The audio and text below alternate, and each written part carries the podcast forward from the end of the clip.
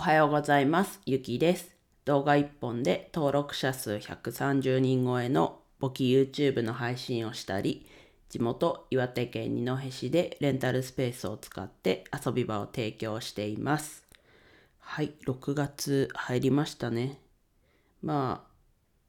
あ、新たなスタートっていうところでもありつつ、この1ヶ月が終わったら2021年半分終わりっていうことで、ね、早いですね。もう折り返し。うん。まあ、変わらずやるべきことはやるっていうところなので、まあ自分の中ではあんまりこう6月になったからとかっていうのはあんまないんですけど、うん、変わらずやっていこうと思います。はい。皆さんは何かありますかね？こう6月入ってこれから新たになんか挑戦するとか、うん、あったらコメントとかで教えてください。で、今日は昨日ツイッターで予告というか、明日これ話しますってしてた話題がありましてですね、それが、簿記3級、簿記3級じゃないですね、簿記1級を3ヶ月で受かりましたっていうとこで、えっと、じゃあツイートそのまま読みますね。どうやってたった3ヶ月勉強しただけで簿記1級に受かったのかっていう。で、答えとしては、ベリーズ工房に会いたいから勉強した。それだけっていうことで書いてるんですけど、で、この詳細を明日のヒマラヤで話しますって言って、そのちょっと短めなツイートなんですけど、とまあ前提としてはいろいろあるんですけどまあ結論はこう何かこうまあ一級受かること自体がこう目的でもありつつだったんですけどその時はこうやっぱ何かこうそれと別な何かこう目指すものがあるとすごい頑張れるというか自分はやれたなと思います。なのでこうまとめまとめるとって言って結論言うとって言ってちょっと新たにしちゃったんですけどとこの目指す目標のさらに上じゃないですけどそこを通過点にできるような目標というかを決めてやるのがいいんじゃないかなと自分は思います。でもうちょっとこう詳細というか自分のこうねちょっと状況も伝えつつその3ヶ月勉強する前段階だったり最中してる、うん、と3ヶ月勉強してる最中だったりの話をしようと思います。でまず自分は高校で商業科に入りました。で一番最初はもう全然わけわかんなかったんですけどまあ結構早い段階であこれ面白いなって自分に向いてるなって思い始めました。で結果高校2年生の確か11月の検定と簿記の検定は6月11月2月にあるんですけど1級だけは2月ないんですけどその簿記の日照2級を受けたのが2年生の2月11月かな。11月受けて落ちて2月で受かったのかな。でも2年生のうちに取ったのは確かです。でその状態で、えっと、専門学校に行きました。で専門学校のに入る前に3月の上旬ぐらいからかな。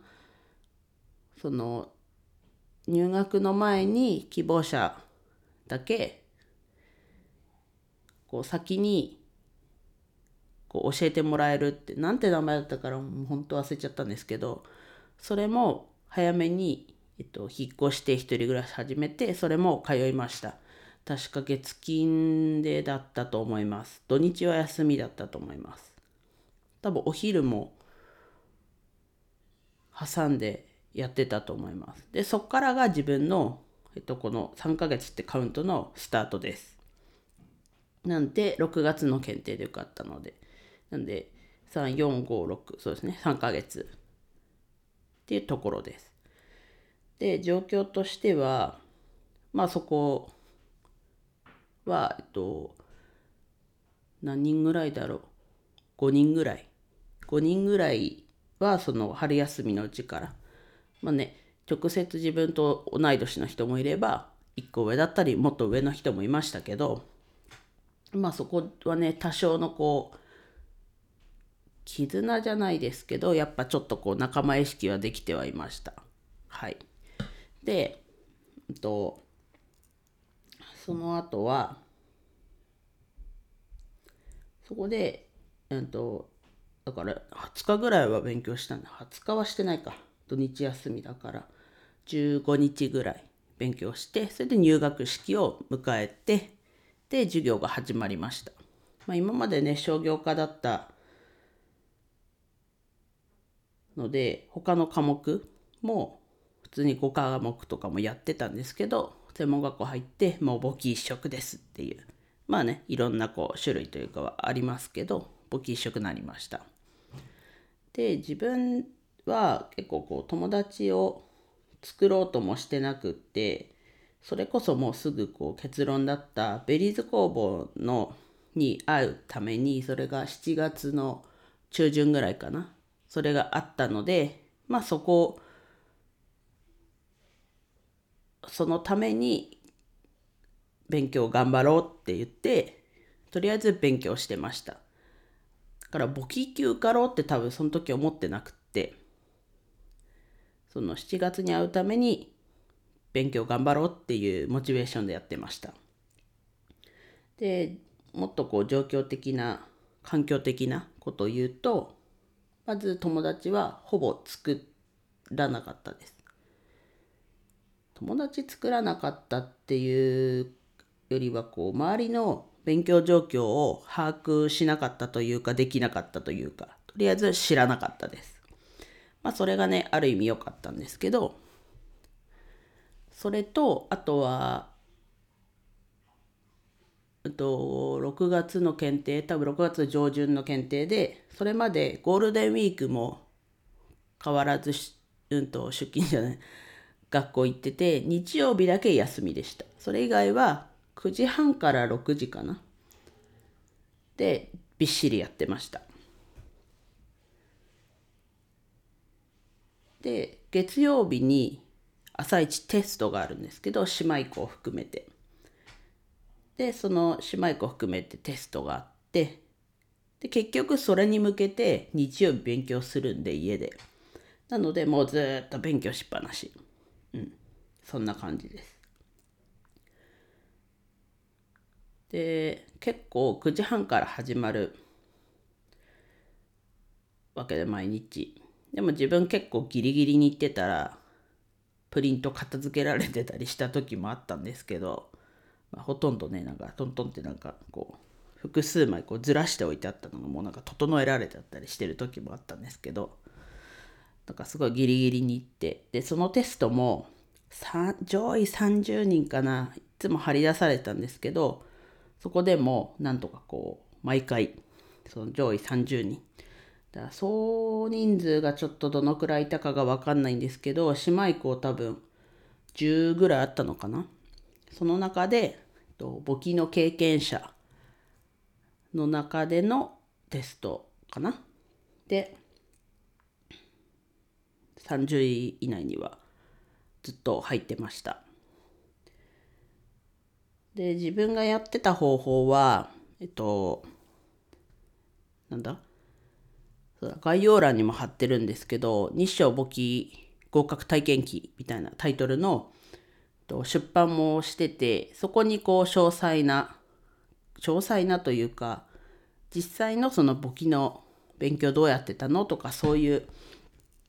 話は載ってるのでちょっと覗いてみてください。ノートの方ちょっと100円に途中から有料になってます。で、 stand.fm ではそれを読み上げた音声もあります。ただちょっとそこは概要欄にちょっと貼ってないんですけど、気になる方は、ね、まずノートちょっと見て、あの、有料の部分じゃなく無料の部分だけもでも読んで、まあ、この先気になるなと思ったら買ってもらってもいいしヒマラヤのあヒマラヤスタンド FM の音声の方を聞いてもらってもいいし、はい、と思います。で、改めて結論言うと、その簿記級を受かるっていう目標のさらに上、その先というか、の目標に向かっていれば、基本的には、それはもう、その今回で言うと簿記級は通過点になったので、結果的に受かったよっていう状況なので、そういうことをしたら、受かるのかなと自分は思ってます。もちろんね、やるべきことというか、やるですけど、まあ目標を決めただけじゃなく、そうするにはどうしたらいいのかっていうことで考えてやっていくといいのかなと自分は思います。はい。ね、少しでもこう、簿記について興味が湧いたり、どんなもんなんだろうと思ったら、概要欄に貼ってる自分たちの YouTube、まだ動画1本しかないですが、登録者数も300人で130人超えて、第2話も近々公開されるので、ぜひこう見てみて、なんか面白そうだなとか、なんか興味あるなって思ったら、チャンネル登録して、